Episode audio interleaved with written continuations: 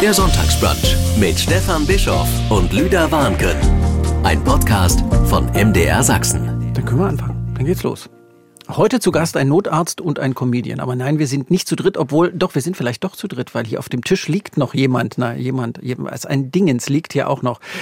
Aber wir sind nicht zu dritt hier an den Mikrofonen, auch wenn es erstmal so ganz komisch klingt, Notarzt und Comedian. Ja, das klingt, als würde es nicht zusammenpassen. Passt bei Dr. Lüder Warnken aber perfekt für mit und zu ihm passt das. Dr. Lüder Warnken, so heißt der Mann, der Comedian und Notarzt ist oder Notarzt und Comedian. Beide Berufe nimmt er jedenfalls ernst als Berufung und er ist witzig mit einer lebensrettenden Mission unterwegs. Das finde ich eine sehr schöne Kombination. Herzlich willkommen, Dr. Lüder Warnken. Ja, danke schön. Vielen Dank für die Einladung. Ich fand es sofort interessant. Und was hier bei uns auf dem Tisch liegt, wer oder was hier bei uns auf dem Tisch liegt, das erzählen wir gleich auch noch. Ich würde gerne noch mal dabei bleiben. Notarzt, Comedian, äh, sind das jetzt beides beides Berufe? Ist das einen Beruf, das andere ein Hobby?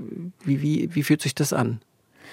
Also das mit dem Notarzt, das ist schon etwas, was ich, äh, was ich sehr, sehr lange verfolge ähm, und äh, was äh, nach der Schule und mit einer Ausbildung zum Rettungsassistenten und amerikanischen Paramedic gemacht und zurück nach Deutschland gekommen und dann gesagt, hm, ähm, dann will ich doch noch mal ganz kurz Medizin studieren und bin dann äh, Notarzt geworden. Ganz kurz ist auch eine schöne Formulierung beim Medizinstudium, ja. Genau, richtig. Die Insider wissen, dass das ist quasi der Undercover-Joke schon. Natürlich ist das lang und zäh und ich möchte es auch tatsächlich nicht nochmal machen, aber liegt auch eher daran, weil ich es eben jetzt bin. Und ähm, ja, ähm, dann hat das aber angefangen eben mit der Comedy und das wurde eben immer mehr und immer mehr und ich ähm, würde sagen, dass das jetzt ähm, ja so sehr gleichberechtigt ist. So und sind das jetzt zwei Berufe? Ja, das sind zwei Berufe. Ja, also Notarzt ist auf jeden Fall mein Beruf und das ja. ist auch mein Hauptberuf. Ich habe lange Anästhesie gemacht, aber als es dann losging, so mit den Veranstaltungen auch, ähm, habe ich mich dann langsam so aus der Klinik äh, ein bisschen rausgenommen, weil das einfach auch nicht geht, nach irgendwie 85 Stunden Wochenend-Intensivstation auf irgendeiner Bühne irgendeinen Witz zu erzählen. Da kann man quasi nur noch starr geradeaus gucken.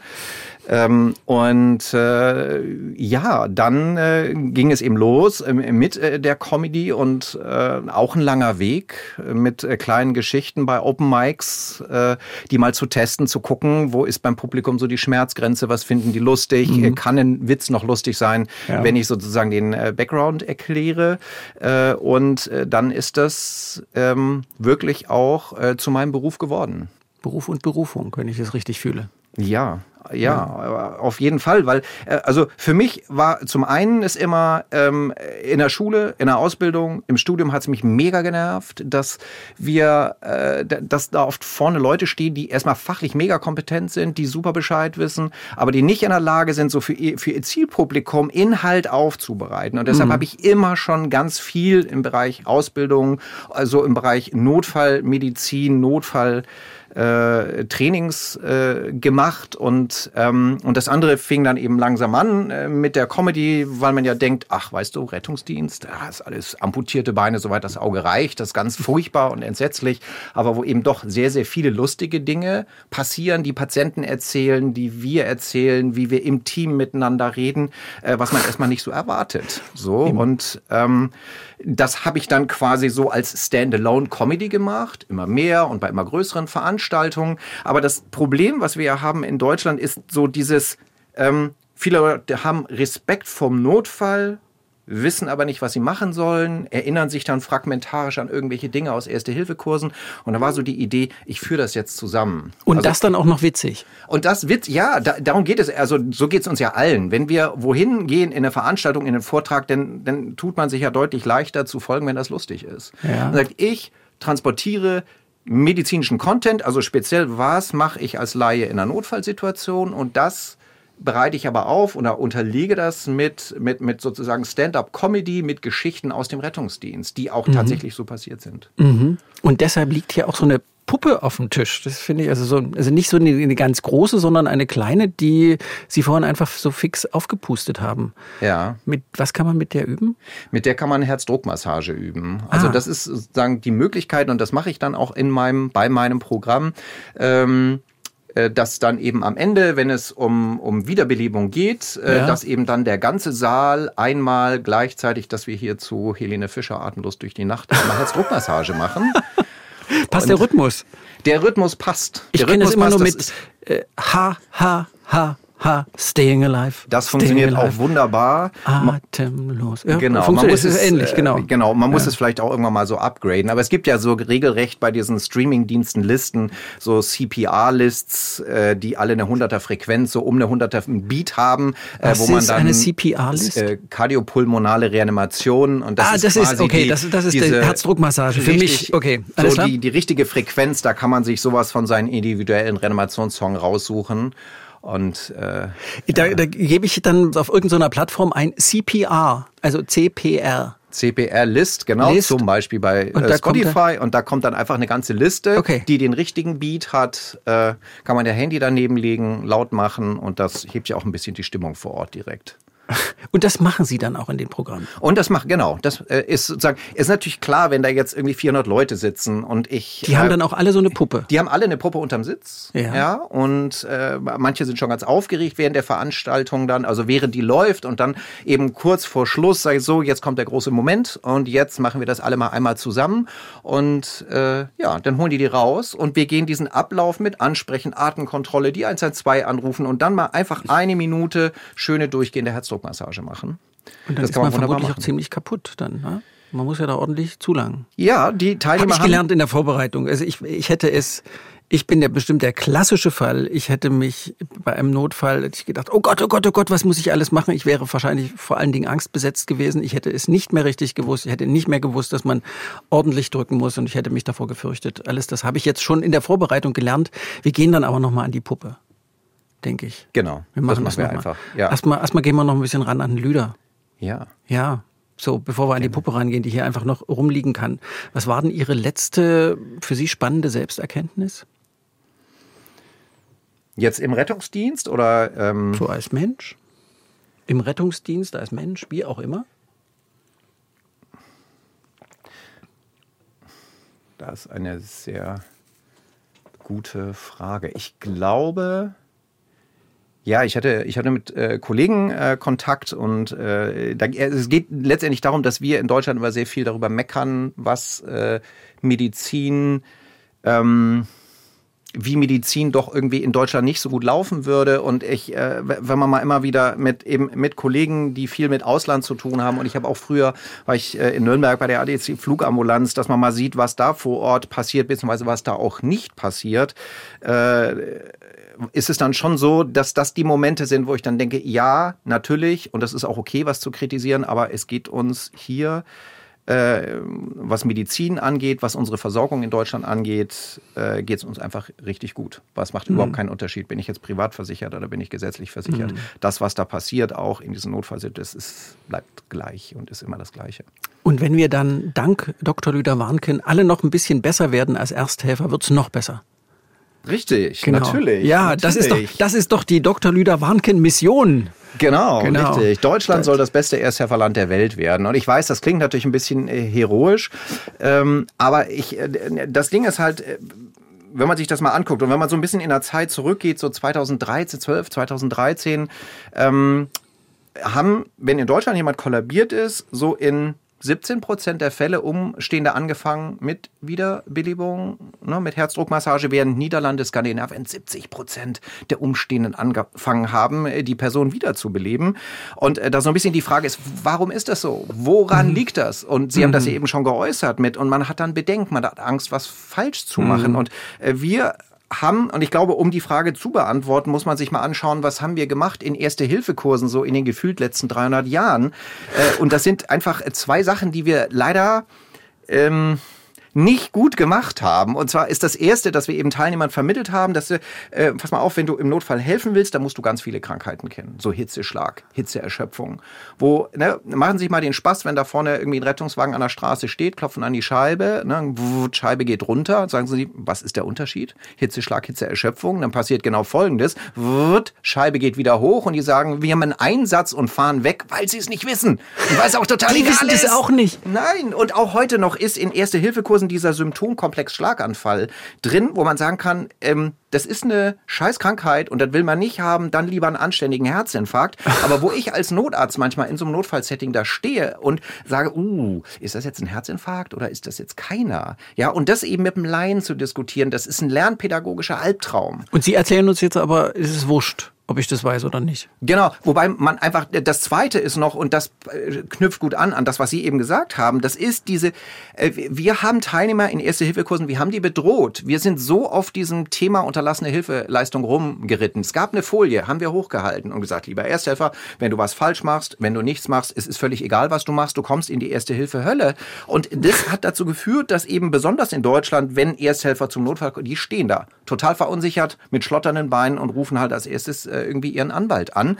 Und wo man einfach sagen muss, Leute, es ist total einfach. Und das ist der Punkt. Bei aller Comedy und bei aller Show und bei aller Witzigkeit, ähm, erste Hilfe oder in einer Notfallsituation zu helfen, ist total einfach.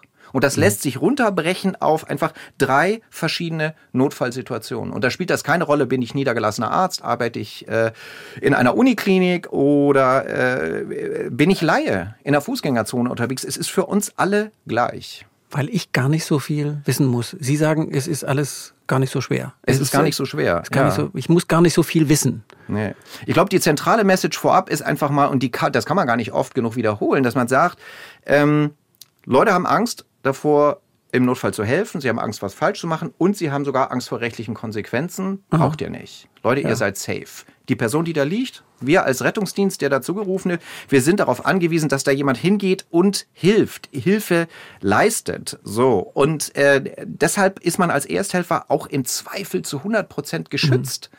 Ja, ja, selbst wenn man irgendwie den Druckverband um Hals so einen Schnuff zu stramm gemacht hat. Okay, wenn ich es nicht bewusst gemacht habe bei jemanden, den ich nicht mehr mochte.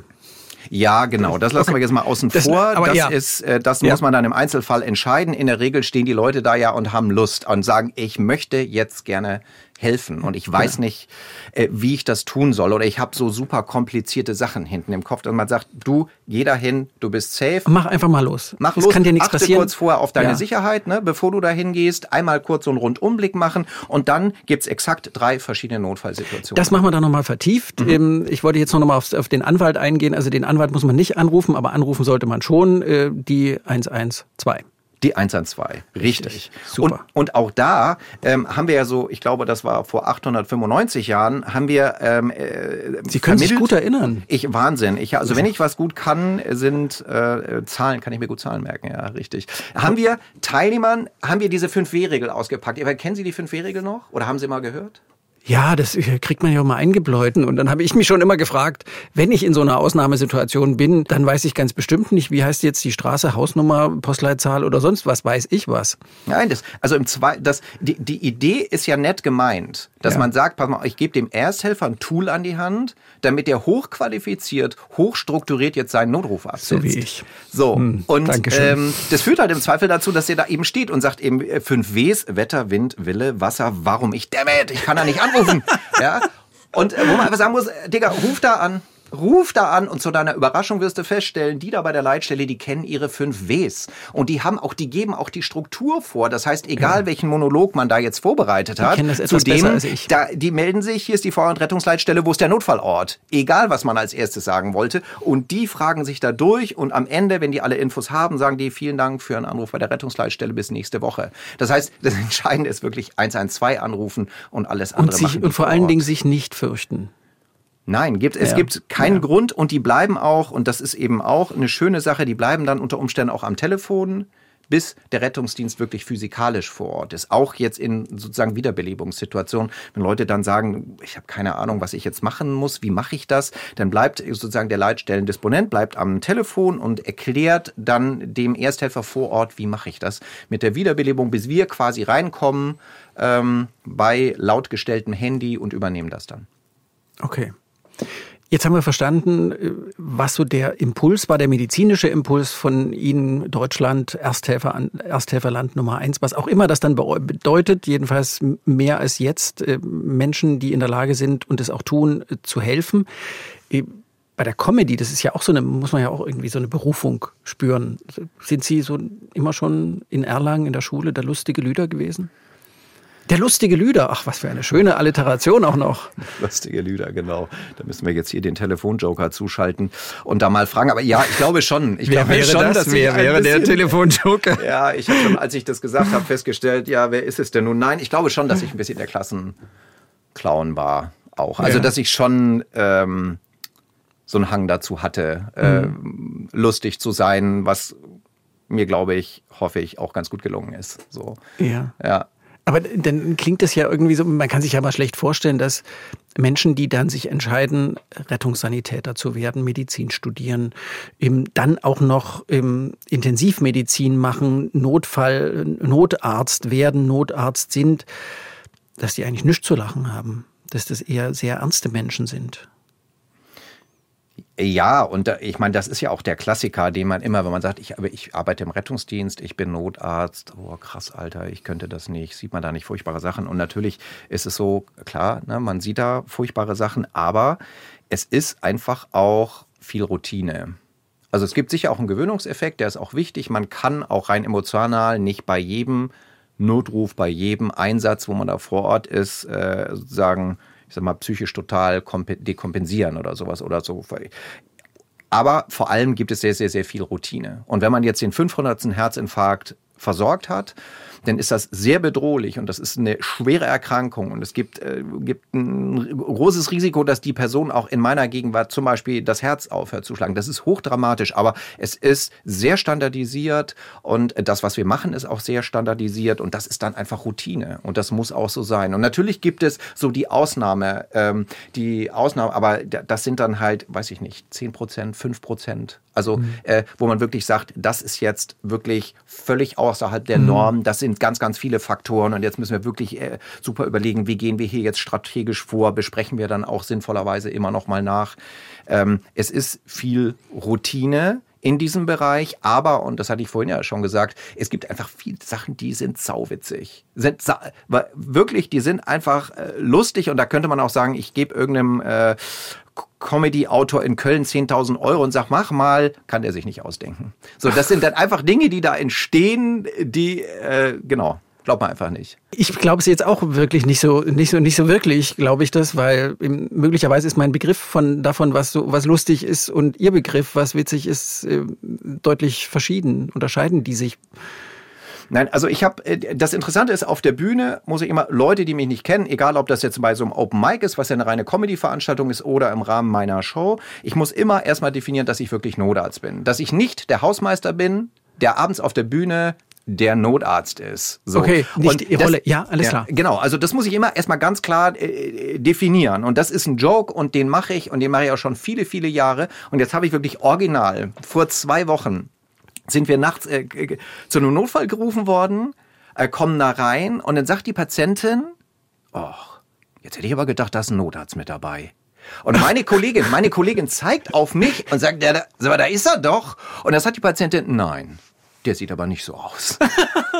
Und er hat gesagt, was, hier, gucken Sie mal hin auf dem Schild, sagt sie, ja, das müssen Sie mir schon zeigen, wenn Sie reinkommen. Also wirkt, das kann man sich nicht ausstellen. Es war, ich stand da auch, es macht mir gar nichts und das ist mir auch total, und sie hat sich ja auch gefreut, dass sie danach äh, weniger Schmerzen hatte, aber das war so aus dem Brustton der Überzeugung, nee, das können Sie sich nicht vorstellen. Bei mir nee, wer nicht. Und äh, das sind einfach Sachen, ja. Gibt es natürlich viele Dinge, die da so passieren und äh, die man einfach dann erstmal nicht glauben kann. Ihnen traut man den Notarzt nicht zu.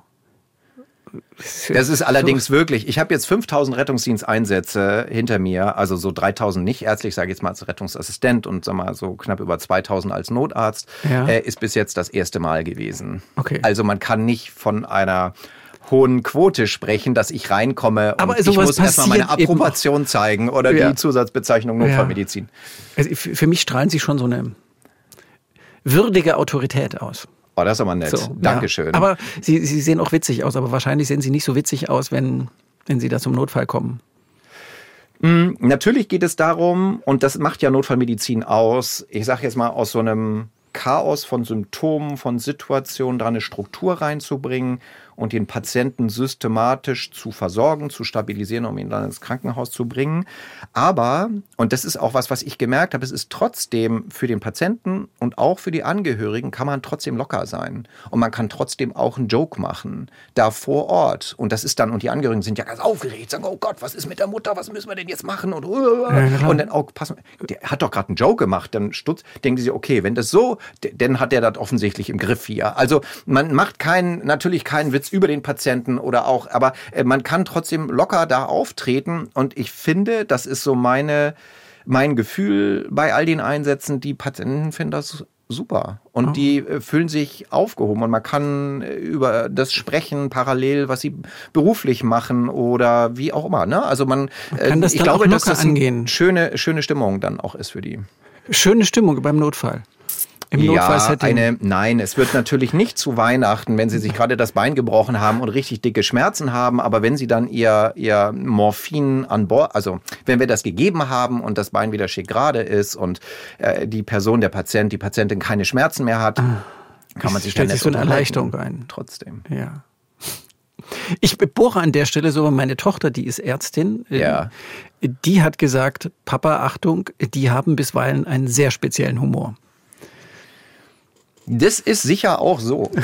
Das ist sicher so. Und da gibt es sicher dann auch diesen, weiß nicht, diesen Zynismus, ja? den man vielleicht bekommt, bekommen kann im Rettungsdienst und auch im Krankenhaus. Ich denke, da muss man schon aufpassen. Und man sagt, das ist, geht einem einfach so nah, man, das ist sozusagen die, die, die Strategie damit umzugehen ist Zynismus. Und ich glaube, das ist, äh, ja, da muss man einfach aufpassen und muss vielleicht gucken, trete ich kürzer, mache ich was anderes, gehe ich auf Teilzeit oder wie. Also ähm, äh, klar, haben wir einen speziellen Humor, ähm, aber äh, ich glaube, es ist an, in vielen Strecken auch ein guter Humor. Und es ist auch genau dieser Humor, das, was ich gerade erzählt habe mit dieser Patientin, die das einfach, ja. die es einfach nicht glaubt. Ist auch völlig wurscht für das Setting, weil ich, stehe da nicht wie Rumpelstilzchen und sage, ja, ich bin's aber, also schau auf das Schild, was soll das hier, sonst mache ich bei dir gleich Narkose. Ähm, äh, nee, da kann ich total gut mit umgehen. Ja. ja. Was war denn das äh, Letzte, was Sie zum ersten Mal gemacht haben?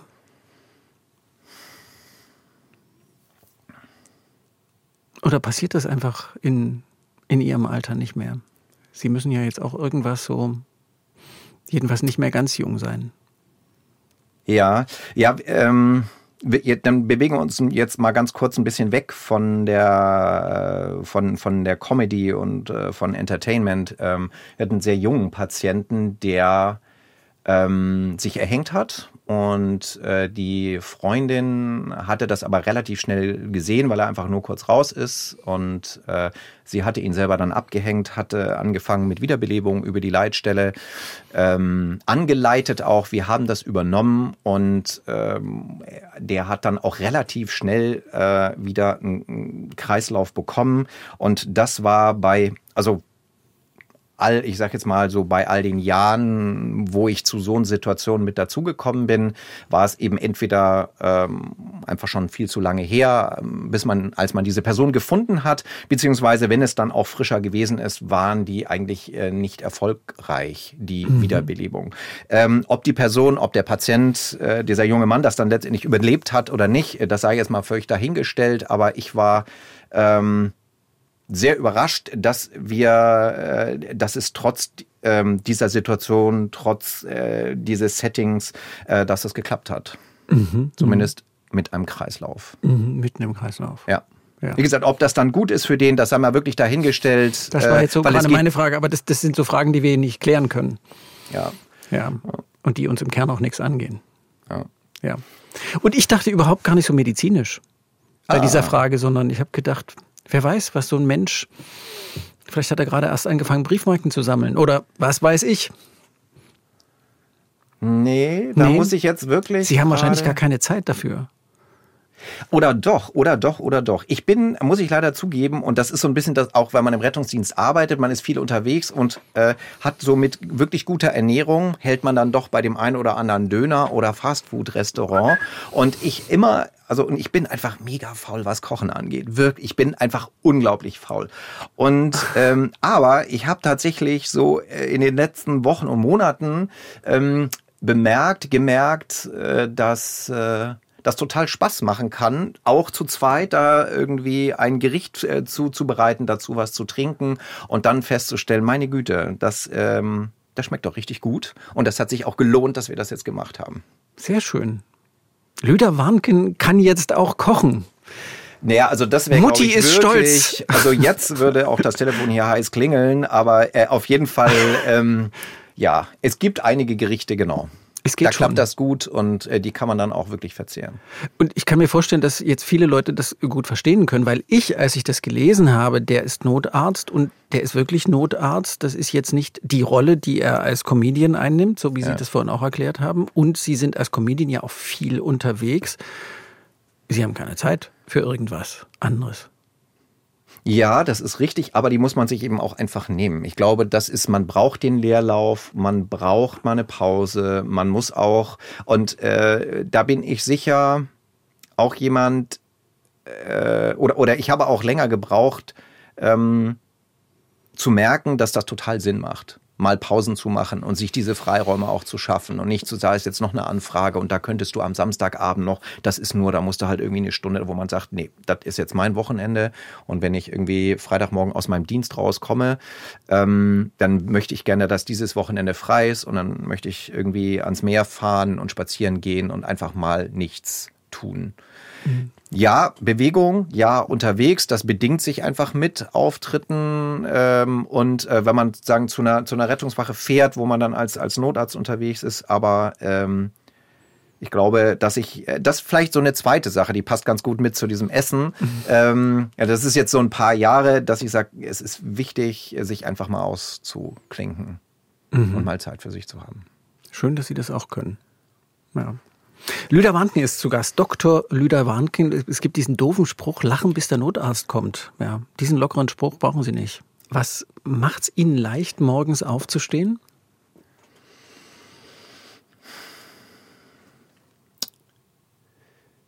dass ich mich darauf freue, was ich jetzt tue heute. Ich mache mir schon immer so am Vortag darüber Gedanken, was ist mein Plan für den nächsten Tag, das und das und das und das. Kann natürlich auch mal nix sein, äh, nichts tun sein oder mal am Meer spazieren gehen, hatte ich ja vorhin gesagt. Aber ähm, ich glaube, das, was ich jetzt, ja, was ich jetzt vorhabe, was ich jetzt tue, und das ist so ein bisschen vielleicht auch dieser Weg im Krankenhaus, wo man sagt, ich arbeite viel, ich bin in diesen Dienstplänen drin, ich bin und ich bin äh, heute einfach mit dem, was ich tue, sehr frei. Das heißt, ich arbeite viel und ich mache viel, aber das ist selbstbestimmt und ich glaube, das ist so der, der entscheidende Unterschied und das ist ja auch morgens. Dass ich einfach weiß, das ist nicht etwas, was mir passiert oder da hat niemand mir einen Plan geschickt und gesagt, du pass mal auf, mach das mal, sondern das sind alles Dinge, äh, die ich mir so ausgesucht habe. Und das ist schon ein Hochmaß an, an, an Zufriedenheit, was mir das macht. Und deshalb kann ich gut und äh, morgens aufstehen. Ja, auch wenn es natürlich Tage gibt, wo man sagt, oh, jetzt noch mal kurz liegen bleiben. da Wär bin ich nicht schön. von. Ja, Ja. logisch. Das, wer, wer kann das nicht verstehen? Weil ich frage das, weil ich mich auch frage, wie sieht so Alltag bei Ihnen aus? Wie, wie funktioniert, wie organisieren Sie Ihr Doppelleben? Das klingt jetzt so anzüglich. Wie organisieren Sie Ihr Leben mit den zwei Berufen? Ähm, ja, das ist natürlich anders, als wenn man sagt, ich habe einen festen Job, da gehe ich hin, wie auch immer da die Arbeitszeiten sind und ich bin halt dann entweder bei dem Job oder ich bin dann zu Hause und, und fröne meinen Hobbys. Äh, das hat schon ein bisschen, ähm, braucht man schon ein bisschen Koordination, Terminkoordination dafür, aber das sind eben besonders bei Veranstaltungen Dinge, die eben längerfristig sind. Das ist nicht was, wo jetzt jemand klingelt und sagt, wie sieht's aus heute Nachmittag? Also das kommt schon auch vor, aber eher nicht, sondern wie sieht's aus in drei Monaten bei dem Theater, in der Stadthalle oder was auch immer. So, und dann kann ich gucken, passt das prinzipiell, mache ich das. Und die anderen äh, Dinge, die ähm, habe ich dann da so außenrum organisiert. Das heißt, ich gucke, wo sind meine freien Zeiten, kann ich da Notarztdienste machen, äh, beziehungsweise wo äh, ist meine freie Zeit. Und das kann man eigentlich ganz, äh, das ist so ein bisschen Aufwand und es ist sicher aufwendiger, als ich sag mal so eine feste Arbeitsstelle zu haben. Aber das geht gut Und äh, das lässt sich auch gut planen. Und wenn man sich daran gewöhnt hat, dann hat man eben auch einfach viel Freiheit. Zu mhm. sagen, du pass auf, ich habe jetzt da das oder dann bin ich da in dem Podcast und ich weiß, ich habe dazwischen einfach Zeit und dann kann ich irgendwie ein Paket äh, zur Post bringen oder was auch immer machen, einkaufen gehen. Äh, ähm, ja, ich glaube, das kann ich. Äh, Oder irgendwas Entspannendes tun. Was, was, was tun Sie, wenn Sie sich entspannen wollen? Ja, also was ich wirklich gerne und mache, ist so ans Meer fahren. Das, mhm. äh, ich habe auch in, in Lübeck gearbeitet, äh, Zeitung, und ähm, das war so eine Viertelstunde bis nach Travemünde. Mhm. Und dass man einfach mal dahin fährt, einfach nur aufs Wasser gucken. Mhm. Und das ist, hat, äh, und das habe ich zu Anfang gar nicht so gemerkt. Das hat so ein bisschen gebraucht, bis ich das festgestellt habe. Ähm, das kann er total erden. Einfach mal da lang gehen, bisschen spazieren. Ich versuche Sport zu machen, so und tatsächlich dann auch zum Ausgleich. Zum Ausgleich, wenn man da sitzt im Rettungsdienst und das, äh, dass man da eben körperlich so ein bisschen Ausgleich hat äh, und eben auch da versuche ich viel Rad zu fahren. Aber ja, ich glaube, so spazieren gehen oder dann eben auch mal eine Serie gucken, ein bisschen abschalten. Hm. was, macht, was macht das mehr mit Ihnen, wenn Sie da hinfahren ja, ich glaube, das ist so diese, das ist äh, so diese Weite. Und das ist ja, wenn man an der Ostsee ist, ist ja in der Regel ja ablandiger Wind, weil es Westwind ist und man guckt dann so auf das Meer raus und man sieht so die Böen und äh, das hat einfach äh, für mich was super Beruhigendes. Und ich habe viel oder lange, lange Zeit sehr, sehr, sehr intensiv Wassersport gemacht. Also haben ein Windsurfen. Ich war mit meinem Bruder da irgendwie acht, acht Wochen an der Nordsee, sind wir in der Brandung in Dänemark gesurft oder ich war dann eine Zeit lang irgendwie dreimal äh, pro Woche kiten. Also ich habe eine hohe Affinität so zu, zu Wassersport. Ja. Geht, das geht tatsächlich heute nicht, aber auch da bin ich nicht das Opfer davon, dass ich sage, oh, ich würde total, das ist schon sozusagen gewählt, denn ich könnte auch sagen, ich lasse irgendwie die Hälfte weg oder ein Drittel von dem, was ich mache und mache dann wieder Wassersport. Aber da, deshalb habe ich so zu Wasser große, habe ich einen großen Bezug, obwohl mhm. wir im tiefen Franken aufgewachsen das sind. Das wundert mich jetzt gerade, genau. So, da ist ja nichts mit großem zu den Wasser. Bergen fahren können, wie alle anderen aus der Klasse. Nee, die Warnkind sind immer äh, mit dem äh, mit der halben Straße in Anhängerform nach Dänemark gefahren und waren da an der Ostsee. Und äh, vielleicht noch und das ist so die Ostsee und Nordsee ist natürlich noch mal was an so bei auflandigem Wind mit der Brandung und das ist so sehr ähm, ja, so, das sind so diese Naturgewalten, Aha, die das ja. ist. Und, und das ist auch äh, toll, wenn man da surft oder wenn man dazwischen kitet, so zwischen den Wellen, einfach so mit den Elementen. Das ist, äh, ja. Aber ja. es hat einfach was sehr Beruhigendes, ja. Hat was sehr Beruhigendes, ja. Kann ich mir auch gut vorstellen. Können Sie das auch so ganz ohne festes Ziel vor die Tür treten? Das kann ich auch, ja. Echt? Ja. Mache ich nicht den Eindruck? Nee, nee. Doch, das, äh, das kann ich auch. Ja. Ja. Ich meine, letztendlich, eine, ich sag mal, eine Grundmotivation braucht man ja schon. Man zieht nicht die Jacke an und, und sagt, das passiert dann einfach so und dann wacht man auf dem Gehweg auf und sagt, sag mal, wie komme ich eigentlich hier hin? nee, äh, aber so, klar. es ist schon so, dass ich äh, total gut auch vor die Tür gehen kann und sage mein, oder ich sehe, oh, schönes Wetter, ne, so wie jetzt gerade auch. Ich ziehe mir die Jacke spazieren. an, ich gehe mal spazieren und dann kann es gut sein, dass ich dann äh, irgendwo hinfahre, noch mal in ein Geschäft gehe oder was einkaufe oder mich irgendwo hinsetze und was essen gehe oder also das ist sozusagen ergebnisoffen, dass ich das Haus verlassen kann, ohne dass ich jetzt sage, bam, bam, bam, bam, bam, das ist jetzt hier meine Agenda für die nächsten ja. 78 Minuten. Es klingt irgendwie nach einem wohlsortierten Leben. Obgleich ich, als ich, ich muss hier diesen Hintergrund erzählen, als ich gedacht habe, der ist bestimmt getrieben von, von Missionen. Der kann nicht loslassen. Das bin ich auch, das bin ich auch. Aber es kam, äh, gibt irgendwann gab es den Punkt, äh, dass ich eben gesagt habe, ja, ich muss, ähm, das ist total wichtig. Es ist total wichtig, auch mal runterzukommen, mal nichts zu machen, oder sich mal aus dem Haus zu gehen, ohne ein festes Ziel zu haben, das ist einfach wichtig und nicht, weil Leute sagen, oh, du musst mal einfach nichts machen, sondern weil das einfach wichtig ist und dass man wieder kreativ sein kann und dass man äh, auch leistungsfähig ist bei was immer auch der eigene Job ist. So, mhm. dieses, man braucht diese, und äh, nochmal, ich habe, ich war lange so auf 8500 Prozent und richtig so. Und ich bin das auch. Und wenn es, Sie haben wenn auch viel Energie sage, hier im Gespräch, das ist ja, schön, ja. Also, ne, so und auch auf der Bühne. Also, das ist ja bei allem, wenn man sagt, boah, Rampensau und so, ähm, das ist natürlich so, aber es ist mir auch echt ein Anliegen. Also, es ist mir einfach echt ein Anliegen zu sagen, Leute, im Notfall zu helfen ist total einfach, das könnt ihr auch und wir müssen mal alles, was wir so an Altlassen haben, das ist mir ein echtes Anliegen, aber ja, ich kann erstaunlich, konnte ich nicht immer zwischendurch sagen, jetzt ist gut. Mhm. Jetzt mal nichts machen. Man merkt, Sie tun das, was Sie tun, sehr leidenschaftlich. Sie haben mhm. eine Leidenschaft, Sie haben eine Mission. In dem Wort steckt Leiden. Leiden Sie auch manchmal unter dieser Leidenschaft? Und dem, was das mit sich bringt?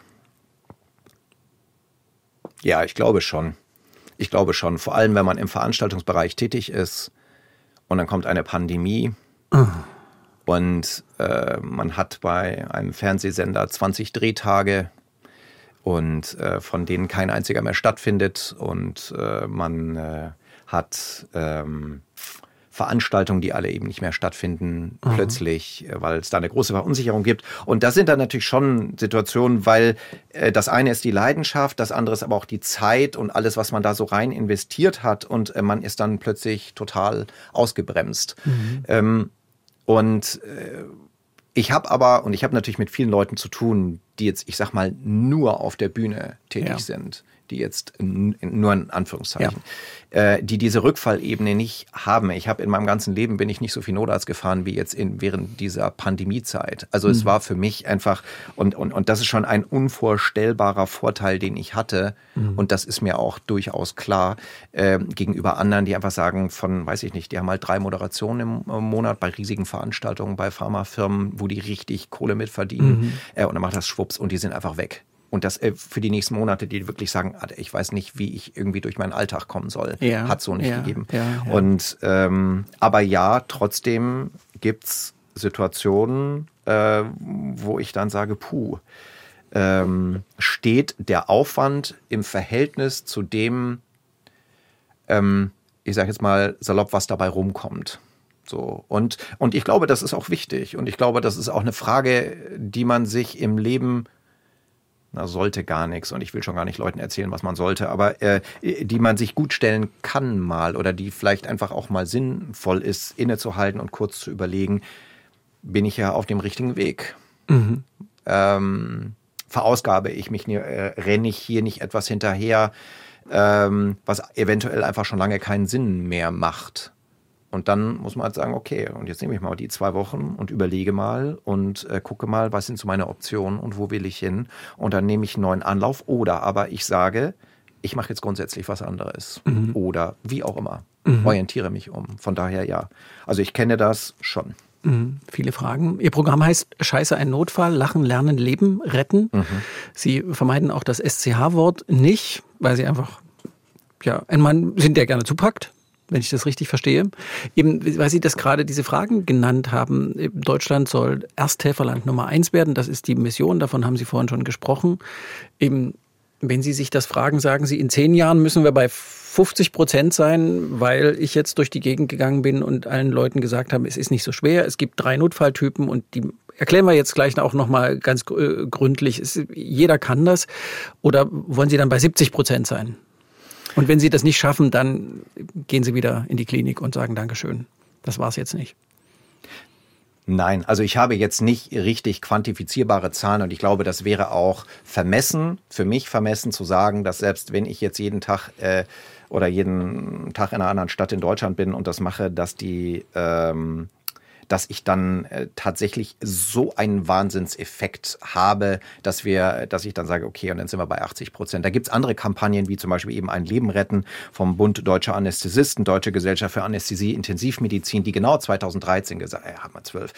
Ähm, wir müssen mehr fokussieren auf Wiederbelebung. Wir müssen das Ganze simplifizieren. Wir müssen hier weg mit Pulskontrolle und Beatmung. Einfach drück einfach. Und wir haben, und der Effekt ist so groß. Das ist sozusagen verschiedene Zentren, die hier bundesweit mitmachen, Unikliniken, äh, mit vielen Aktionen in dieser Woche im September. Und jetzt sind wir nicht mehr bei 17 Prozent, sondern so bei knapp über 40 Prozent im bundesweiten Durchschnitt. Das heißt, simplifizieren, mach es einfach. Das muss man den Leuten erzählen. Aber ich versuche, ich versuche auch alles abzudecken. Nicht nur Wiederbelebung, sondern auch die Frage, ich habe eine Person, die mit mir redet, der es schlecht geht. Ich habe eine Person, die ist bewusstlos, aber die atmet noch. Was kann ich da machen? Dass ich schon mir wünsche, zumindest einen Aha-Effekt äh, zu erreichen. Und das ist so. Und wir hatten eine Show in Bamberg und da kam, da saßen, da saß ein Allgemeinmediziner drin mit seinem Praxisteam und der kam nach der Show zu mir und hat gesagt, Herr Warnken, ähm, das war die beste Notfallfortbildung, in der ich je gesessen habe. Ich Hat mache ein Kollege gesagt. Ein Kollege. Äh, und ich mache in einer, im einen Jahr mache ich meine Praxis zu, aber so strukturiert habe ich das noch nie mitbekommen. Und das ist eben, also ich sage, mein zweites Standbein neben Show ist eben auch Training, wo wir eben in Praxen gehen, in Krankenhäuser, eh, wo wir Ärzte und Pflegekräfte schulen, wo wir auch ganz, ganz viele Laien schulen oder Schüler schulen. Es läuft immer auf diese drei Notfallsituationen Und sind hinaus. Sie dann da auch witzig?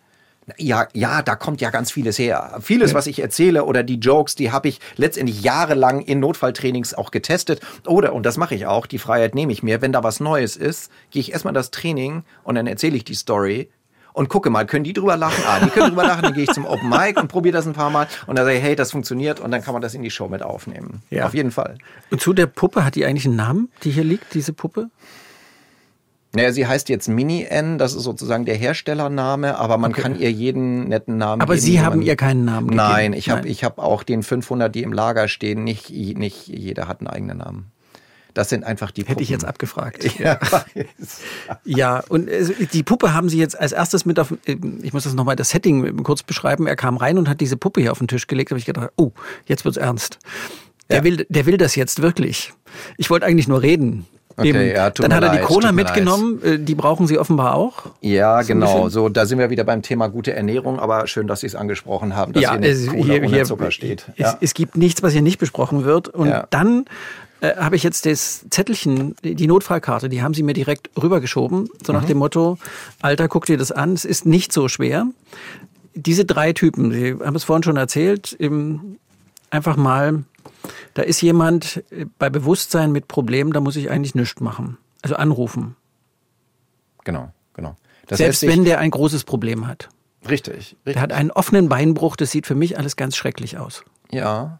Und das wird sich auch nicht ändern durchs Hingucken. Und das, man kann auch nichts machen. Und auch Lüder Warnkin privat auf seinem Fahrrad, der da jetzt anhält, kann auch nichts anderes machen, weil ich jetzt nichts dabei habe. Aber das ist das, das macht es auch so einfach. Und das, das ist ein Hauptteil aller Notfälle ist eine Person, die ist bei Bewusstsein, hat aber ein fettes Problem. Und natürlich gehe ich dahin und sage, hey Mensch, was ist los mit dir? Und dann sagt der zum Beispiel, boah, krass, und offenes Bein. Ich sehe das schon. Mensch, ich hier vom Roller und jetzt, oh, mein Bein, das ähm, sieht wirklich nicht gut aus. Oder so. Ähm, aber es gibt, ich, wir können nichts daran ändern. Wir können daran nichts ändern. Und das ist auch wichtig, die, wenn, wenn jetzt ein älterer Herr, der sitzt da und sagt, oh ja, oh, ich habe so Schmerzen in der Brust. Ja, der redet mit mir, der hat Atmung, der hat Kreislauf, erstmal mega perfekt. Die Schmerzen, die der in der Brust hat, die können wir ihm nicht nehmen. Und auch ich nochmal privat als Lüder Warnkind kann sie ihm nicht nehmen. Muss ich aber nicht, weil der redet ja. Der hat Atmung, der hat Kreislauf, dem geht's aber richtig schlecht. Und ähm, deshalb eben diese ganze Frage nach Differentialdiagnose, weißt du, ist das ist es ein Herzinfarkt, ist es eine Lungenembolie oder doch nur der Kontostand, weswegen der Schmerzen in der Brust hat? Ich rufe die 112 an. So. Und dann bleibe ich dabei und mache einen Und mehr muss ich gar nicht Eindruck. machen. Und Am mehr Ende ist es nicht. Am besten noch ein Witz. Am besten noch ein Witz, wenn man einen Ja. guten hat, Wenn man einen ohne guten dass hat, der Patient stirbt dabei. Ja. So, und auch diese ganze Frage, wie lagere ich, ne? Das ist ja immer so dieses, oh, Ja. es ist ein Volumenmangelschock, lege ich die Beine hoch. Was ist ein Ähm, Volumenmangelschock? und, und was, wenn, wenn, wenn das, ähm, ja, wenn jemand jetzt Blut verloren hat zum Beispiel, der hat offener, hier haben wir ja gerade besprochen, hier Ja. jemand hat sich das Bein gebrochen, blutet oder der blutet nach innen, weil er vielleicht aus großer Höhe, hat er einen Volumenmangelschock, muss ich die Beine hochlegen oder was, wenn das jetzt aber vom Herzen ein Schock geschehen ist, dann darf ich doch nicht die Beine hochlegen, dann muss ich Oberkörper hoch oder was, wenn, wenn der Günther, der da liegt, schwanger ist, drehe ich den links, drehe ich den rechts rum. Das Gute ist, solange jemand bei Bewusstsein ist, und jetzt nehmen wir mal hier wieder diesen Rollerfahrer mit dem offenen äh, Beinbruch, bei all den Schmerzen, die der hat, nimmt der jetzt, weil er bei Bewusstsein ist, genau die Position ein, die ihm jetzt in der Sekunde am wenigsten Schmerzen verursacht. Und da muss ich jetzt nicht, weil ich Nein, das gerade noch weiß, ich- also- stabile Seitenlage.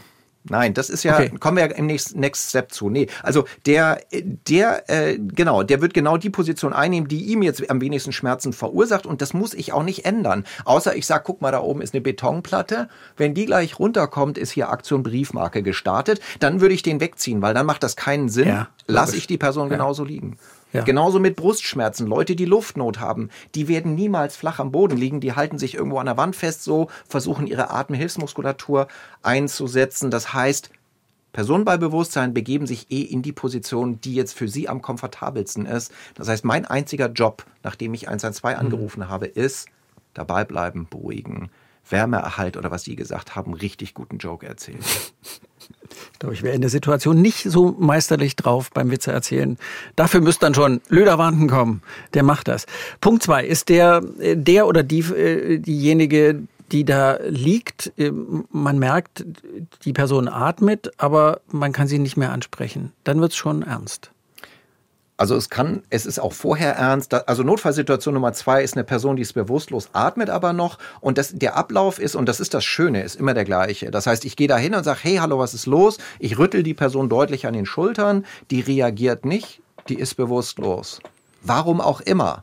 Da kommt ja immer sofort reflexartig diese Frage, oh, warum ist die jetzt bewusstlos? Was gibt's denn? Ist es Drogen? Ist es Alkohol? Und diese Unterscheidung ist in Deutschland mega wichtig. Also als Ursache für Bewusstlosigkeit, entweder ist es, äh, sind es Drogen oder am anderen Ende vom Spektrum äh, ist es Alkohol. Das ist irgendwie zusammen, das wollen wir nicht wahrhaben. Also es gibt eine Fülle an Gründen, weswegen Leute bewusstlos werden. Äh, warum? Das spielt keine Rolle. Und das Wichtige ist aber, was ist mein Next Step, was ist mein nächster Schritt und das ist eben eine gute Atemkontrolle zu machen, den Kopf schön zu überstrecken, ne? so eine Hand und das Kinn, eine auf die Stirn, Kopf überstrecken, ich gehe mit meinem Ohr über Mund und Nase, blicke so Brustkorb, ne? Bauch und fühle, sehe, höre, nehme mir da fünf bis zehn Sekunden und sehe, ah, guck mal, Brustkorb, Bauch hebt und senkt sich, ich fühle das, ich höre das, die Person atmet. Mhm. Eins an zwei, bewusstlose Person liegt hier und atmet. Und damit jetzt die Zunge nicht nach hinten rutscht und äh, damit äh, Mageninhalt nicht in die Speise, in die Luftröhre reinläuft, drehe ich die Person in die Seitenlage. Dann sollte ich Seitenlage machen. Genau. Und es war jahrzehntelang stabile Seitenlage, die war aber nie stabil, deshalb heißt es heute nur noch Seitenlage. Ja. Warum war die nie stabil? Ja, das äh, genau, weil sie nein, das war jetzt ein Scherz und ähm, aber sie nein, sie wird auch so ein bisschen modifiziert gemacht, ja, ja. also jetzt, ähm, aber sie heißt jetzt einfach Seitenlage. Heißt jetzt einfach nur noch Seitenlage, aber es ist das gleiche gemeint. Es damit. ist das gleiche de facto gemeint, so. richtig. Problemtyp 3. Es, es gibt keine Atmung mehr, Person liegt einfach nur da. Quasi alles zu spät. Nein, da, also das ist, das kann man so nicht, das darf man auch so nicht sagen. Ähm, äh, Notfallsituation Nummer drei ist eine Person, die ist bewusstlos und hat keine, atmet nicht oder ich bin mir nicht sicher. Ablauf wieder der gleiche. Ich gehe dahin, sage Hallo, was ist los? Keine Reaktion, ist bewusstlos, warum auch immer. Ich mache meine Atem, also ich mache die Atemkontrolle fünf bis zehn Sekunden und stelle jetzt fest, ich fühle es nicht, höre es nicht, sehe es nicht oder ich bin mir nicht sicher. Ich gehe davon aus, das Herz steht. So, und dann äh, gab es früher immer diese äh, Frage Pulskontrolle. Ne? Also Pulskontrolle, um zu entscheiden, schlägt das Herz der Person, die da liegt. Und äh, das ist etwas, was Laien de facto einfach nicht hinkriegen. Und selbst, ja. es gibt auch Studien zu Ärzten und Pflegekräften auf Intensivstationen, wo man gesagt hat, pass mal auf, wir drehen mal den Monitor zur Seite, zähl mal mit. Hm, taste mal hier am Hals, taste mal in der Leiste, ob da ein Puls ist, wo die abenteuerlichsten Sachen bei rausgekommen sind. Und das Praktische ist, dass eine der Hauptgründe, weswegen, äh, ich sag mal, in Industrieländern Herzen stehen bleiben, ist der plötzliche Herztod. Mhm. Und die Reihenfolge ist eben die, das Herz bleibt stehen und als Folge dessen hört mhm. die Person auf zu, zu atmen. atmen. Das heißt eben im Umkehrschluss auch, wenn ich, wenn wir zu jemand hinkommen, der nicht atmet, hat mit großer Wahrscheinlichkeit vorher bereits das Herz aufgehört zu schlagen. Und deshalb ist Atemkontrolle auch so wichtig, weil das ist unser zentraler Scheideweg zu sagen, hey, der atmet nur Seitenlage, der atmet nicht, ich gehe davon aus, das Herz steht. Mhm. So. Und natürlich ist es so, wenn man dann anfängt mit Herzdruckmassage und der Patient dann so uh, uh, anfängt mit den Armen rumzufuchteln, sage ich natürlich nicht, nö, also die zwei, dann mache ich jetzt noch gar fertig, sondern dann würde man vielleicht doch nochmal Atmung kontrollieren und sagen, wupsi, atmet und nur Seitenlage. So. Ja? Und jetzt kommt äh, Annie N, oder wie heißt sie? Mini N. Mini N zum Einsatz. Ich drehe jetzt einfach mal das Mikrofon hier rum. Mhm. Wir gehen jetzt mal hier ran. Die Colaflasche muss zur Seite damit ich nochmal untergebracht habe, dass Lüder Warnke eine Colaflasche mit hatte, Lüder mhm, Warnke. Mhm, Jetzt liegt also diese Puppe hier. Was, was tue ich an dieser Puppe? Genau, also. Ähm, so, eine, so ein Gummidings. So ein Gummidings, richtig. Also das wäre jetzt quasi der äh, Brustkorb. Ich mach mal das Mikrofon wieder ein bisschen hoch. So, perfekt geht. So, genau. Also angesprochen haben wir, wir haben Atemkontrolle auch gemacht. Hier, ne, Kinderstrick ist nichts los. 112 haben wir angerufen, bewusstlose Person, keine Atmung und würden jetzt anfangen mit Herzdruckmassage. Das heißt, man würde halt den Pullover hochmachen und in der Mitte in der Mitte vom. Brustkorb, hier Da, wo so ganz harte ist. Richtig, so in der Mitte hier vom, drauf. Richtig, die eine Hand, den Handballen drauflegen, mit der zweiten Hand oben drüber. Oben drüber, okay. So, also richtig. Und jetzt fünf bis sechs Zentimeter hier den Brustkorb komprimieren. fünf bis sechs Zentimeter. Yep. Das, das ist dann richtig anstrengend. Das ist dann richtig anstrengend und dann eben mit so einer ne, 100er Zielfrequenz. Sehr gut. Prägen Sie Sehr sich schön. einfach Helene Fischer an, wenn Sie Schlagerfan sind, wie Lüder Warnken. Ich bleibe bei Nee, den Bee Gees. So. Genau. Oh Und jetzt hat sie furchtbar geknackst. War das das Handgelenk oder war es die Figur? Nee, alles gut. Im- nee, die, kann, die mag das. Also das ist alles gut. ne, es sind die fünf bis sechs Zentimeter und natürlich ist es anstrengend. Ich setz mich wieder äh, hin. das Es Ganze. ist anstrengend. Ja, ach so. Annie, du genau. raubst mir die Kraft. Im für 25 Hertz Druckmassagen. Okay. Knacken ist ein guter Punkt. Im, wenn das dann auch im echten Leben knackt? Also fünf Zentimeter, das ist ja, fünf Zentimeter ist irgendwie sowas. Das ist schon richtig viel. Auf jeden Fall. Im, Und das ist auch eine Bewegung, die unser Brustkorb niemals macht im wahren Leben. Ne? Also wir atmen tief ein, der Brustkorb dehnt sich, wir atmen aus. ja, ich drücke mir das so gerade die mal so ein bisschen auf die Brust. Ja, so, Atemruhe, ich Endlage. würde mal zwei Zentimeter sagen, maximal. Je älter der Patient, je älter die Person, je mehr Osteoporose, desto eher werden auch Rippen brechen. Ja, dass die sich jetzt aber so nach innen stellen und innen bildet sich so das, äh, Herz-Lungen-Massaker. Eher unwahrscheinlich. ähm, und es gibt einfach auch gar keine Alternative dazu. Also wenn man jetzt sagt, uh, hast du gehört, hat dreimal geknackt und dann macht man, dann weißt du, so fünf mm, Millimeter, das ist halt Kosmetik. Man muss schon so eine Strecke von diesen fünf bis sechs Zentimetern den Brustkorb komprimieren, damit das Ganze Sinn macht. Richtig zackig zudrücken Und ist die eine Botschaft. gebrochene Rippe, die kann man wunderbar versorgen danach. Die ist auch sehr gut überlebbar. Ein Herz, was nicht ausreichend komprimiert wurde, eben eher nicht. Auf, auf Ihren T-Shirts, jetzt auf dem, was Sie anhaben, nicht, aber auf den Bühnen-T-Shirts steht Dr. Mission. Dr. Mission oder Dr. Mission, wie auch immer, und ein Smiley. Ja, er lächelt hier auch. Wie oft haben Sie Gelegenheit zum Lächeln? Frage ich mich so. Man hat ja immer so das Vor wahrscheinlich lebe ich immer noch mit dieser Vorstellung, dieser arme Mensch, der hat eine Mission. Das ist furchtbar anstrengend. Deshalb tourt er durch die Gegend. Außerdem ist er auch noch Notarzt. Was für ein scheiße anstrengendes Leben. So wirken Sie gar nicht. Nee, das, nein, das ist, natürlich ist es auch anstrengend und auch wenn man viele Einsätze hintereinander hat oder wenn man jeden Abend jetzt woanders äh, eine Show hat, das ist natürlich anstrengend, aber äh, ich mache es sehr gerne und es gibt viel zu lächeln, viel zu lachen. Also und jetzt nicht nur, weil natürlich meine Show total toll ist, ähm, sondern weil ich es auch gerne mache. Und äh, weil ich auch, glaube ich, prinzipiell ein fröhlicher Mensch bin. Ja. Natürlich kann ich auch ernst sein, ja, aber ähm, ja, Sie waren Ja. schon in Erlangen, der lustige, der lustige Lüder, haben wir schon gesagt. genau. Genau. Ich, ich frage mich manchmal so, müssen Sie testen, ähm, ist das jetzt wirklich witzig für Menschen, die nicht jeden Tag sehen, was Sie sehen, für Menschen wie Ja. mich Ja. zum Beispiel? Können die darüber wirklich lachen oder ist denen das... Ah,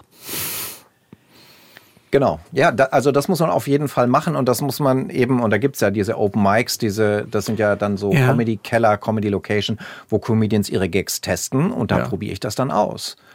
Und wir hatten, äh, vielleicht kann ich mal ein Beispiel nehmen, ähm, weil es genau auch um die Frage geht, wenn ich einen Zusammenhang erst erklären muss, ähm, ist dann überhaupt noch, äh, bleibt der Joke dann auf der Strecke? Ja. Und ähm, ich weiß nicht, äh, wissen Sie, was eine Magenschutztablette ist?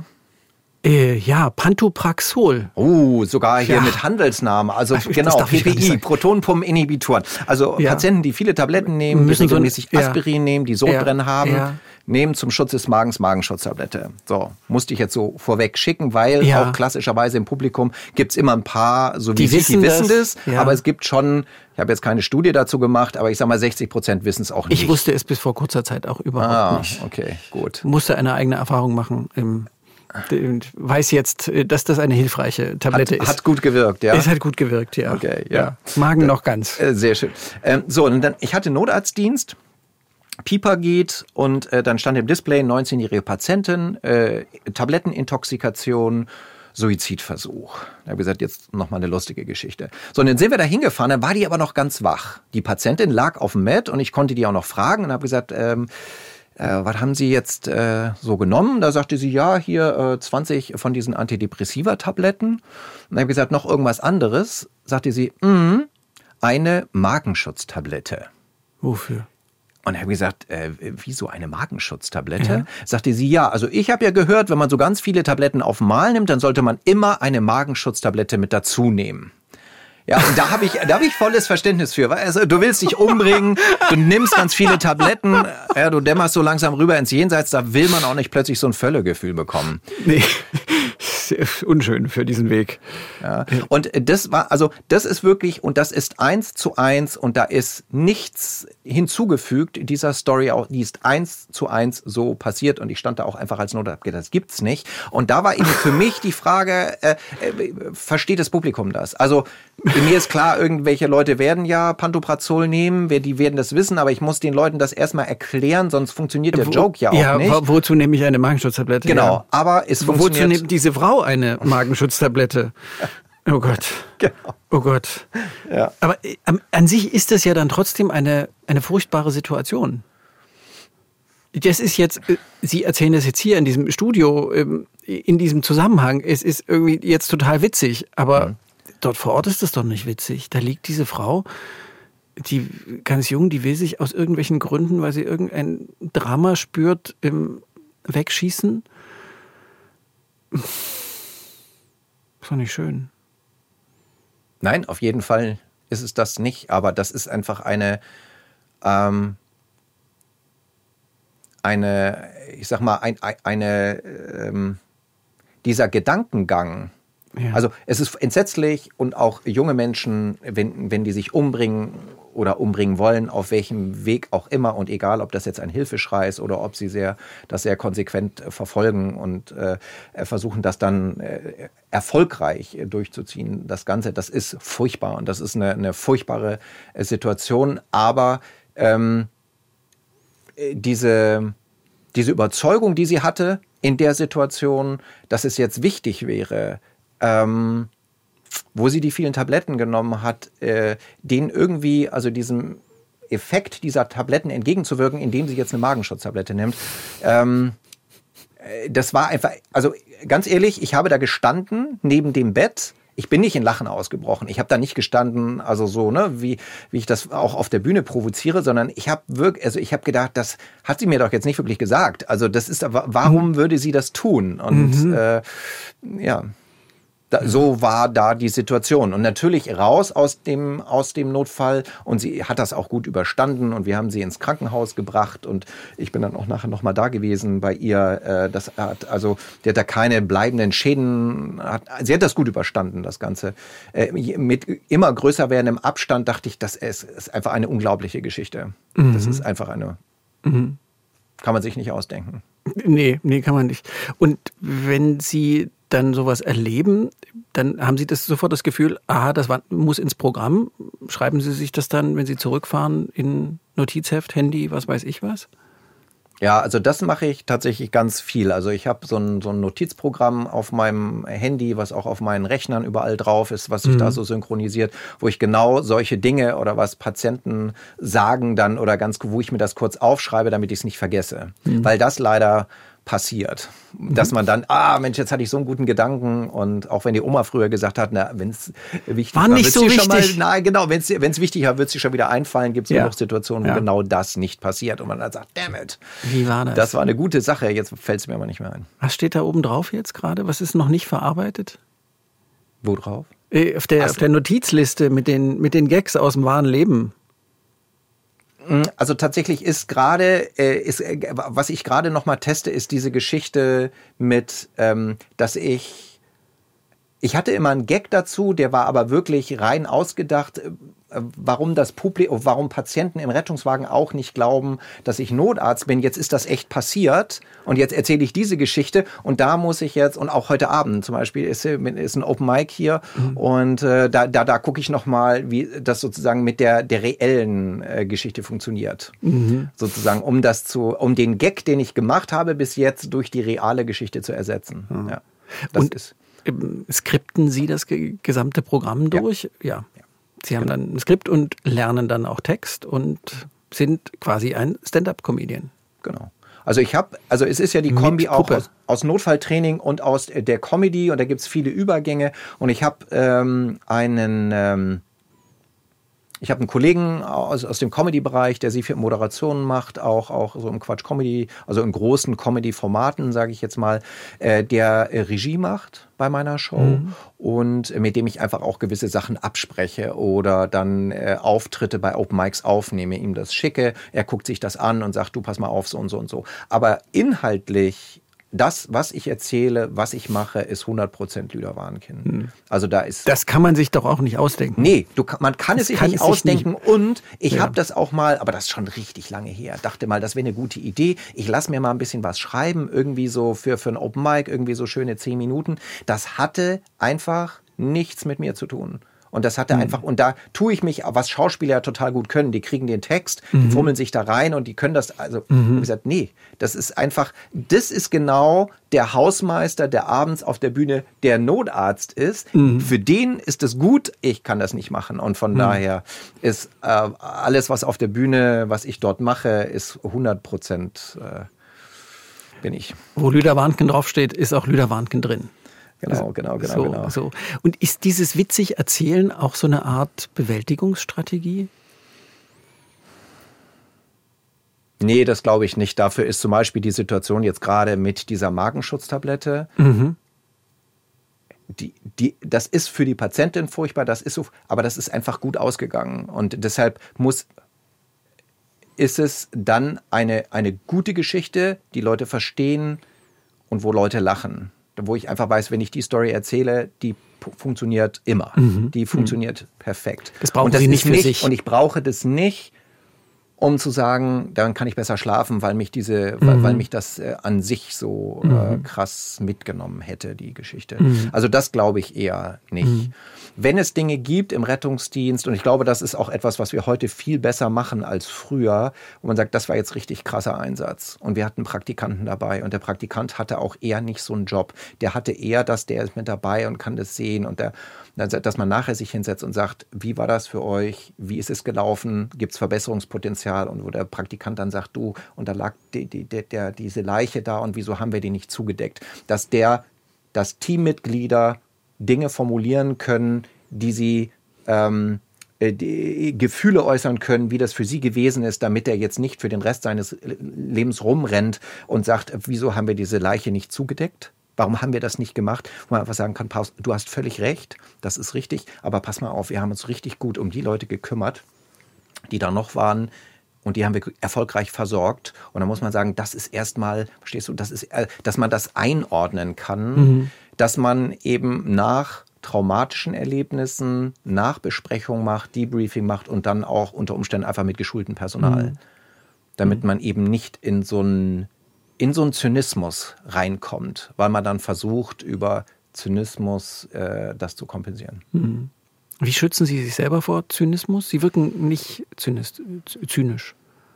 Ich glaube, indem ich schon schaue, äh, die Dosis macht, ist, glaube ich, auch viel. Und ähm,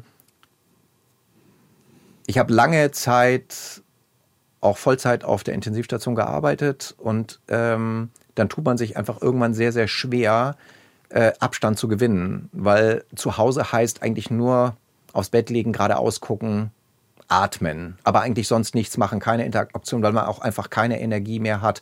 Und das ist etwas, wo ich heute einfach sage, ich, ähm, ich achte auf meine Energie. Ich habe natürlich meine Notarztdienste und das ist mir auch wichtig. Und das ist mir auch wichtig, damit ich auf der Bühne, äh, damit ich wirklich äh, weiß, wovon ich da rede. Ähm,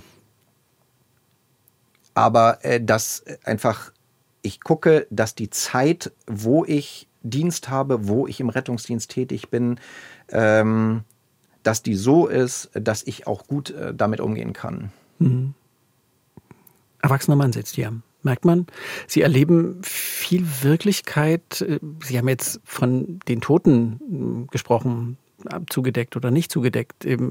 Selbst wenn ich das alles mal wegnehme und gar nicht sowas, aber sie erleben einfach, sie werden zu irgendeinem Notfall gerufen, sie gehen in diese Wohnung, sie sehen viel mehr, als wir alle sehen. Was hat Ihnen das erzählt über das Leben, unser Zusammenleben, unser Leben hier? Jetzt gerade?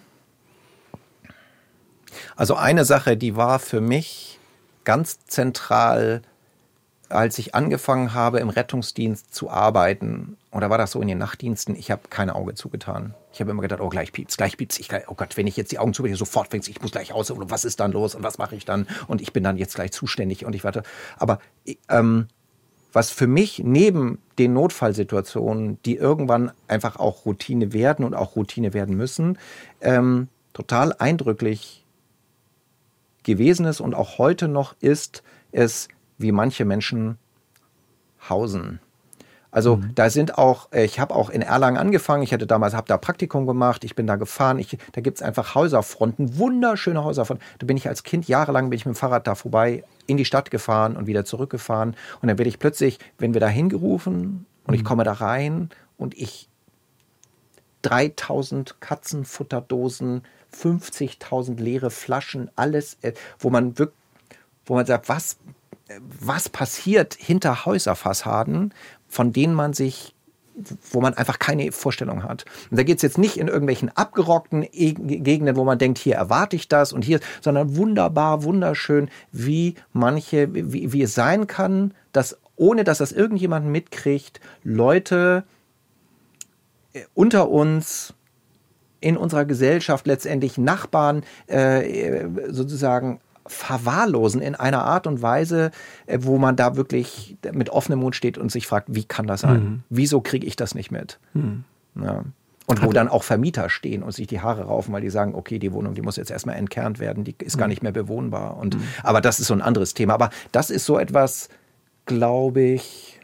Einsamkeit diese, ja, ja, das gibt sicher viele Komponenten und wo man dann sagen kann, du, vielleicht müssen wir einfach mal, müssen wir achtsamer sein und müssen wir mal den Nachbarn fragen, wie geht's dir? Was ist los, um zu versuchen, das ein bisschen aufzufangen? Äh, Aber das war für mich neben den Notfällen so das Eindrücklichste und zwar über all die Jahre äh, zu sehen, sehen zu dürfen, zu können in den Einsätzen, wie einfach Menschen hausen, in was für mhm. Zuständen. Und wenn man mhm. das nicht gesehen hat, dann das glaubt man einfach nicht. Mhm. Das ist ja nicht immer so. Und natürlich gibt es mal eine unordentliche Wohnung, aber eben mhm. in so einem richtig, ja.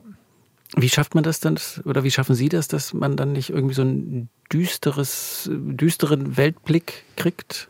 Weil sie, sie erleben ja immer Menschen in Extremsituationen und wahrscheinlich mhm. verhalten sich dann Menschen auch im, ich weiß nicht, wie, wie es mir ginge, wenn ich im Notfall mit meiner Mutter äh, irgendwas täte, ob ich dann äh, der nette Frager wäre oder ob ich nicht dann sage, jetzt mach doch mal verdammt.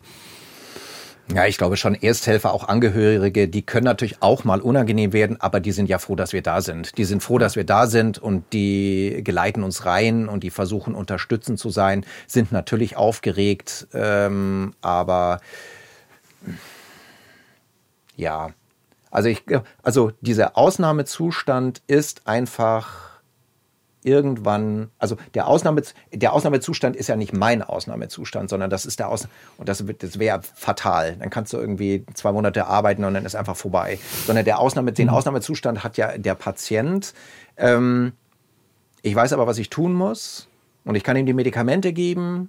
Und wenn er beim Herzinfarkt sein Morphin an Bord, also wenn er es bekommen hat, dann sagt er, holy shit, so, und dann geht es ihm auch gleich viel besser und äh, dem geht es besser und dadurch wird es dann, und das merken natürlich auch die Angehörigen, ähm, können wir in aller Regel den Patienten helfen und die Situation wird äh, subjektiv, aber eben auch objektiv weniger dramatisch für den mhm. Patienten. Aber muss man mhm. natürlich auch klar sagen, wir können nur retten, wer rettbar ist.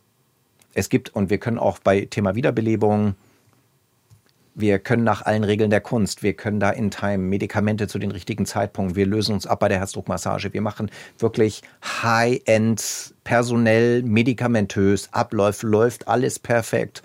Ähm, wir können nicht jeden retten.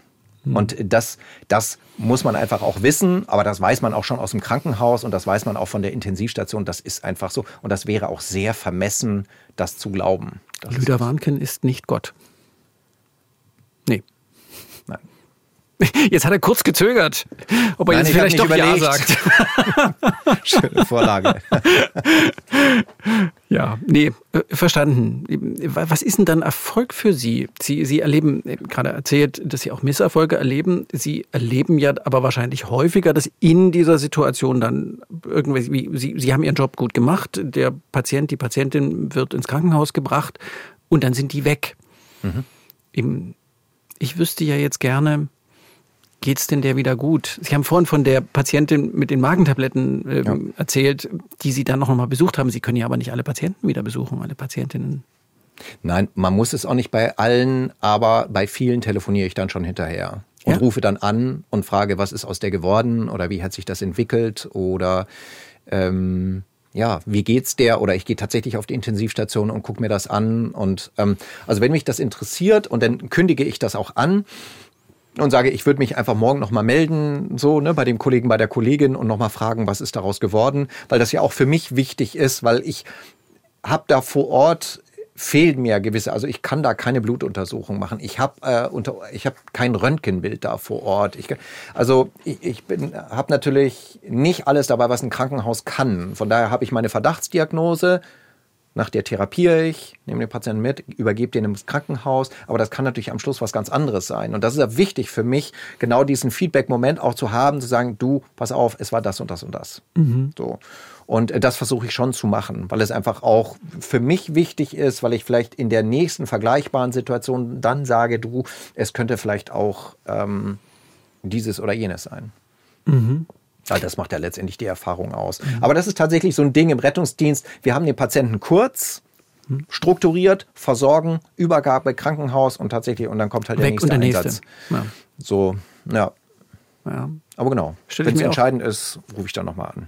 Sie haben jetzt gerade schon von den Kolleginnen und Kollegen erzählt, die Sie dann im Zweifelsfall dann nochmal anrufen. Ich ja. dachte schon vorhin schon mal dran, wie ist das eigentlich so bei Menschen, die nur Mediziner sind, jetzt nur in Anführungszeichen, Medizinerinnen und Mediziner, äh, wie gucken die auf Sie? Gibt es da so Vorbehalte? Jetzt kommt der Heini von der Bühne, der alles witzig findet, haha. Nee, das, also ich meine, ob sie es denken, das kann ich natürlich schlecht sagen, aber ich ähm, glaube, ich mache das, was ich mache, jetzt medizinisch, ja, mhm. medizinisch im Notarzt. Ich glaube, das, was ich mache, mache ich, glaube ich, gut und das ist mir auch wichtig, dass ich das mache und strukturiert und auch im Team. Und es gibt sicher den einen oder anderen, der das weiß, aber das ist jetzt auch eben nicht etwas, was ich da vor Ort so kommuniziere. Die wissen, ich gehe auf die Veranstaltung und die folgen mir dann bei Social Media und so weiter und das kriege ich dann mit oder die schreiben dann mal einen Kommentar darunter bis zum nächsten Wochenende oder sowas. Aber ich versuche das schon da vor Ort ähm, rauszulassen und ich glaube oder ich bilde mir zumindest ein, dass es äh, keine Aversion gibt von Leuten, die irgendwie genau das sagen. Denn der Umkehrschluss, der, den, den, den möchte ich eben auch auf keinen Fall, dass ich sage, ich bin auf der Bühne und bei aller Comedy gibt es einfach auch ernste Abschnitte im Programm. Dann gibt es Fragen und die beantworte ich. Und ich möchte, dass das Publikum gut unterscheiden kann zwischen einem Gag und einer Geschichte, die ich unter erzähle, zu einem ernsten Zusammenhang und dass da aber auch wirklich klar ist, dass ich weiß, wovon ich rede. Also ich glaube, das ist so in beiden Settings ist mir das wichtig, dass ich medizinisch ernst genommen werde im, als Notarzt eben und auch auf der Bühne. Natürlich, dass die Leute lachen, aber auch da, dass klar ist, nicht der hat das letzte Mal vor 15 Jahren Not, äh, einen Patienten gesehen, sondern der mhm. macht das und der weiß, wovon er redet. Mhm.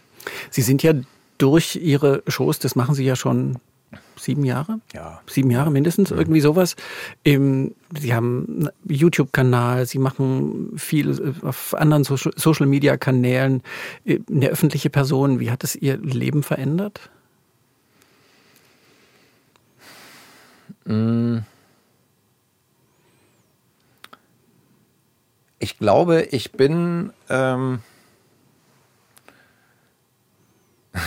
Also ich glaube, eins habe ich halt festgestellt, dass Social Media zu bespielen, dass das auch echt, dass man da jemanden Vollzeit anstellen kann, um das zu machen und das zu bespielen, das einfach vom Arbeitsvolumen. Aber ich glaube, ich bin ganz gut. Ähm, also ich bilde mir jedenfalls ein, dass ich schon der gleiche geblieben bin. Und natürlich wird man auch mal erkannt und natürlich äh, schreiben einem Leute und wann kommst du in unsere Stadt und in die Show und können wir da Tickets haben. Und ähm, aber ich glaube, dass sich so grundsätzlich ähm, für mich äh, nicht viel geändert hat und das finde ich und das finde ich auch, äh, das finde ich auch gut. Lüder Warnken ist zu Gast. Sie machen seit sieben Jahren die Show. Jetzt habe ich es hier sogar auf meinem Stichwortzettel. Dann wird es wohl stimmen, habe ich äh, recherchiert. Ja, wenn es bei mir steht, stimmt das jawohl. Absolut, natürlich, Im, natürlich. Was ist Ihre wichtigste Erfahrung aus dieser Zeit? Äh, aus welcher Zeit jetzt? Aus dieser Zeit mit der Show. Aus dieser Zeit Comedian und Notarzt. Notarzt-Comedian. Meditener. Die Show an sich ist ja primär wirklich für medizinische Laien. Also wenn es um die Frage ja. geht, für wen ist die Show, dann ist es für den interessierten ja. Laien. Also mhm. ich, es macht keinen Sinn, wenn da jetzt nur Intensivmediziner und Intensivpflegepersonal sitzt. Aber es sind immer wieder eben auch, äh, und das ist auch in Ordnung, das, die kann ich wunderbar anspielen. Da sitzt ein Notfallsanitäter, da sitzt ein Notarzt, da ist ein Anästhesist mit dabei. Wenn jetzt zum Beispiel in Osterholz-Scharnbeck, die, das waren so zwei Anästhesisten, war perfekt. Ich konnte mich mit denen über, äh, wie ist es im Krankenhaus, konnten wir uns super austauschen. Das war ein, ein, ein schöner Aufhänger. Aber was ähm, mein Aha-Effekt oder was ich gelernt habe, und, und das hätte ich nicht für möglich gehalten, ist, ähm, dass mit diesen drei Notfallsituationen zu sagen, Leute, es sind nur die drei Notfallsituationen, es ist ganz einfach, dass ganz viel, wenn, wenn nach der Show stehe ich da und dann, die, die kriegen quasi als Goodie diese Karte, diese Diese Karte, von diese der Notfallkarte. Die ich vorhin die vorgelesen sich, habe, ja, an der wir uns vorhin abgearbeitet haben. Die einfach sagen, boah, das ist ja wirklich total einfach. Es ist total einfach. Und ich war zum Beispiel beim Deutschen Rote oder Weltrotkreuztag und ja. die haben mich als Show gebucht und ich hatte einen heiden Respekt davor, weil ich ja, habe ich ja auch jetzt hier, ich relativ abhause über das, was wir in Erste-Hilfe-Kursen machen.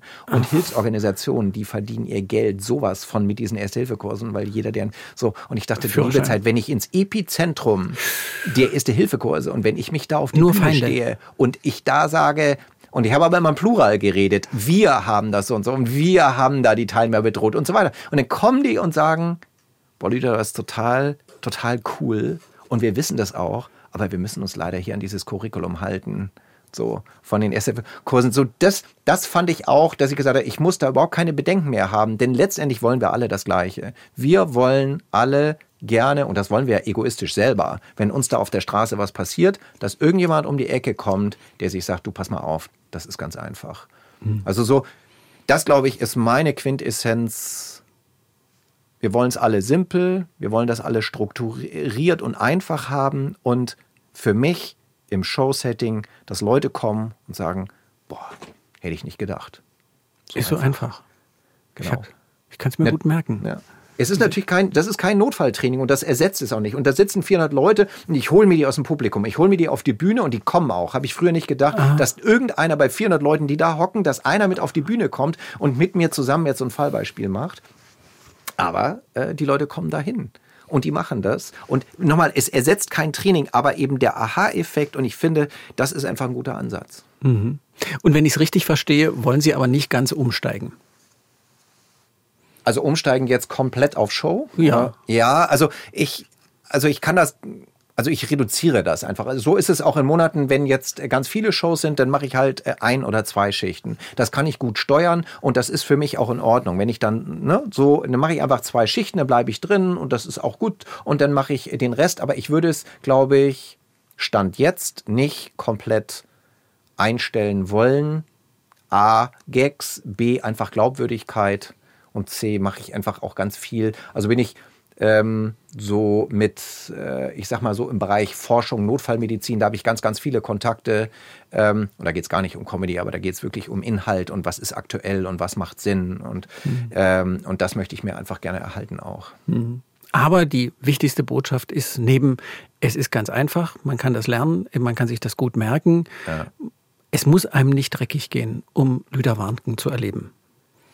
Nein, das, da, genau, das ist auch sehr schön. Es muss einem nicht äh, ganz, äh, genau, es dreckig gehen. Ja. Jetzt wollte ich gleich vielen Dank sagen, aber ich habe noch zwei, ich habe sogar noch zwei Fragen. Ja. Ich sage schon mal vielen Dank. Vorletzte Frage ist, äh, wann waren Sie das letzte Mal am Meer?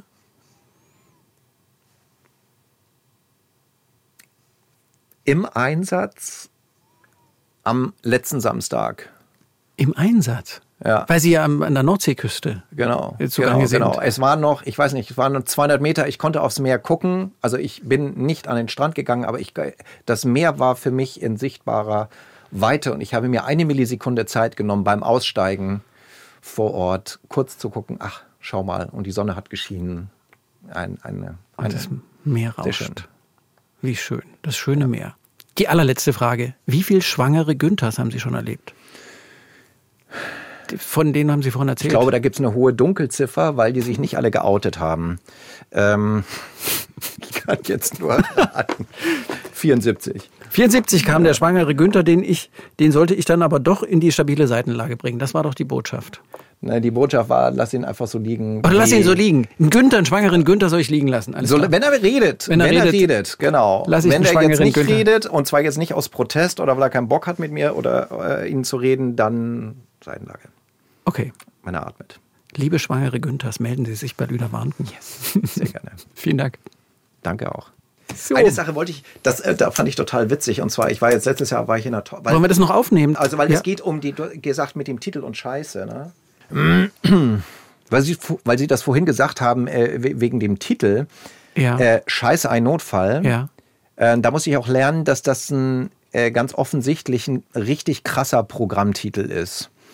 Weil ich war, ich war letztes Jahr in einer Talkshow und dann haben die das gesendet und dann stand unten in meiner Bauchbinde, stand unten drunter, so als Grafik, Lüder Warnken mit seinem Bühnenprogramm Hilfe, ein Notfall. Und dann habe ich da angerufen bei der Produktionsfirma gesagt, aber Leute, wie kommt ihr auf Hilfe? Wir haben da zehnmal haben wir telefoniert da vor der Aufzeichnung. Und da haben die tatsächlich beim NDR im Schnitt gesessen. Ja, und haben gesagt, Scheiße. Können wir nicht. Das ist ein richtig krasses Wort für unsere Zielgruppe und haben das geändert. Und das Schöne ist aber gewesen, so einen Tag nach der Ausstrahlung habe ich eine WhatsApp von meiner Tante aus Bielefeld bekommen und die hat äh, gesagt, Mensch, Lüder, toller Auftritt da und schön, dass du den Namen von deinem Programm geändert hast. hat der NDR hat quasi nur an meine Tante gedacht. Ich hätte jetzt gedacht, dass die Tante sowas von cool war und gesagt hat, dein Programm heißt doch gar nicht so. Nee, nee, nee, nee, sie war da richtig, wurde richtig gut abgeholt. Alles klar. Da haben die Kolleginnen und Kollegen vom NDR richtig gehandelt. Genau. Vielen Dank. Ja, sehr gerne. Der Sonntagsbrunch, ein Podcast von MDR Sachsen.